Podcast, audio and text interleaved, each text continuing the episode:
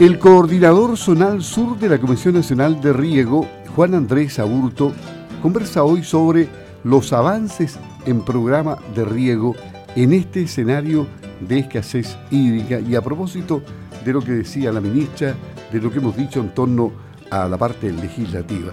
Juan Andrés, ¿cómo estás? Muy buenos días, gusto de saludarte. Muy buenos días, Luis. Un gusto para mí también y para todos los radioescuchas de la Gran Radio Sago. Muy buenos días. Este es un momento de inflexión en la historia del país en el tema del agua. Así es, así es. Es un momento crítico donde las políticas públicas eh, que nos van a suceder durante este periodo y las que vendrán en, un corto plazo más, eh, van a dirigir este recurso tan vital para producir alimentos en nuestras regiones, Luis. Sí, y, claro, hay diferencias eh, y, y, hay cuestiones que deben permanecer en el tiempo para dar certeza, certeza jurídica. Así es, estamos en estos minutos jugando un, gran eh, partido que comenzó hace unos días atrás con, con, este debate en comisión de, nuestra ley, donde pasó este primer tiempo, podríamos decir, usando la jerga futbolística, pero vamos a ir en tierra derecha ya pronto y estar ya eh, con esta ley aprobada. Es lo que esperamos nosotros, considerando algunas modificaciones y mejoras a la ley.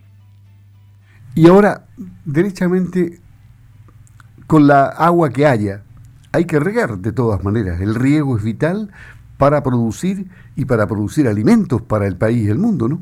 ¿Cómo, cómo lo estamos haciendo en, en cuestiones de riego? ¿Últimamente han habido avances? Sí, avances significativos, Luis, me atrevo a decir, eh, si tomamos un periodo de 10 años, podríamos decir que hemos incrementado en un 200% eh, la, bonificación y la superficie de riego. Un ejemplo pequeñito, eh, en el último censo, en el 2007, teníamos 4.000 hectáreas bajo riego. Hoy día, en el solamente en el periodo que me ha tocado a mí dirigir, ya vamos a acercarnos a las 5.000 hectáreas. Y eso significa que vamos a terminar nuestro periodo del gobierno de Sebastián Piñera con cerca de 14.000 hectáreas bajo riego. Eso es muy importante un antes y después en la producción de alimentos en nuestra región. Pero indudablemente habrán necesidades que van a quedar pendientes de cubrir, ¿no? Me imagino, hay una gran tarea en la región, me refiero. Sí, correcto. Eh, mi, mayor eh, preocupación ha sido la pequeña agricultura y mediana agricultura, sobre todo en las zonas costeras, donde hemos incrementado, eh, y te puedo decir tres ejemplos, las comunas que hoy día más han recibido bonificación en el programa de, pequeña agricultura ha sido en Cut, Urranque y Río Negro. Burranque, Río Negro, en la zona costera, eh, por decir ejemplo, eh, Coligual en Río Negro, Crucero en Río Negro, eh, repercute mucho el cambio climático. En Río Negro, Parrones y su zona costera también. pero no quiero dejar de lado a San Juan de la Costa, con que tiene un 81% de, proyectos que también acapara. Entonces, vamos en esa dirección, poder preparar a los pequeños agricultores, a los medianos agricultores y a los más grandes también, en poder nosotros prepararnos para este eventual cambio y emergencia climática que está surgiendo. Y en la región de los ríos, ¿cómo está? La región de los ríos está mm, sí, más crítico que, que la región de, de los lagos.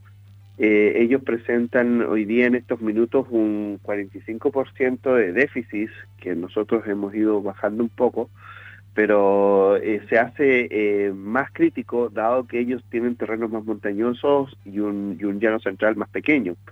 Y le sumamos también algunos problemas en sus cuencas que ya están en revisión para cierre. Entonces, eh, sí estamos en, un problema eh, donde nosotros como Comisión de Riego estamos preparando eh, sobre todo en las zonas cordilleranas y apartadas, para poder llegar a todos los sectores de la región de los ríos. Eh, tenemos programas de convenios de zonas rezagadas, tenemos programas de convenios con CONADI, tenemos programas de convenios para tanto provinciales o regionales. Y, lo hemos acelerado el paso eh, en estos últimos años justamente para ir preparando a los agricultores. Muy bien, me, me parece que hay que estar muy atentos a partir de hoy a las 3 de la tarde en lo que va a ocurrir entonces en la comisión mixta del Parlamento que inicia hoy martes la discusión de la reforma al Código de Aguas y que en los próximos días, a lo mejor mañana ya se esté votando y veremos cómo queda esta ley. Pues. Sí, para nosotros es muy importante que el Código de Agua eh, se modernice, que tenga variables eh, en el sentido de, los derechos y, sobre todo con los especuladores, donde existen eh, muy cercanos en, en, la región de los ríos, sobre todo en la cuenca del río Bueno, muchos especuladores que están ahí operando y que me encantaría que en esta reforma pudiera eh, dilucir qué, qué eh, perspectivas tiene para una mejora en directo beneficio a los agricultores que sí lo aprovechan. El coordinador zonal sur de la Comisión Nacional de Riego, Juan Andrés Aurto, conversando hoy en Campo al Día. Muchas gracias, Juan Andrés. Hasta pronto. ¿eh? Muchas gracias, Luis. Un abrazo para todos. Ok.